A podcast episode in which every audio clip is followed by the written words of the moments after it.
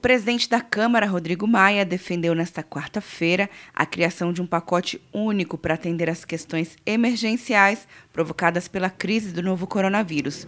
O melhor caminho, olhando o exemplo dos outros países, era que nós pudéssemos, por exemplo, estar tá votando essa semana um grande pacote, como o Congresso americano votou, atendendo todos os segmentos da sociedade num grande pacote. O governo cobrou a aprovação de uma proposta de emenda à Constituição para viabilizar o pagamento do auxílio emergencial de 600 reais. Maia discordou. Para execução da renda mínima não precisa de PEC.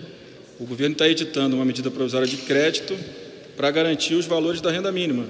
O que nós dissemos é que o orçamento é segregado, ele garante uma coisa que é uma coisa muito importante. Primeiro, ele separa o orçamento é, de gastos públicos do ano de 2020 do resto do orçamento público desse ano e do próximo ano. E a PEC ela garante é, as condições para que, que a burocracia não precise, a cada medida, é, editar uma medida provisória de crédito e mudar a previsão da regra de ouro. Rodrigo Maia garantiu a celeridade na aprovação das medidas provisórias que serão encaminhadas pelo governo ainda hoje, principalmente a medida que garante a manutenção dos empregos. Quer um ano sem mensalidade para passar direto em pedágios e estacionamentos? Peça a Veloy agora e dê tchau para as filas. Você ativa a tag, adiciona veículos, controla tudo pelo aplicativo e não paga mensalidade por um ano. É por tempo limitado. Não perca. Veloy. Piscou, passou.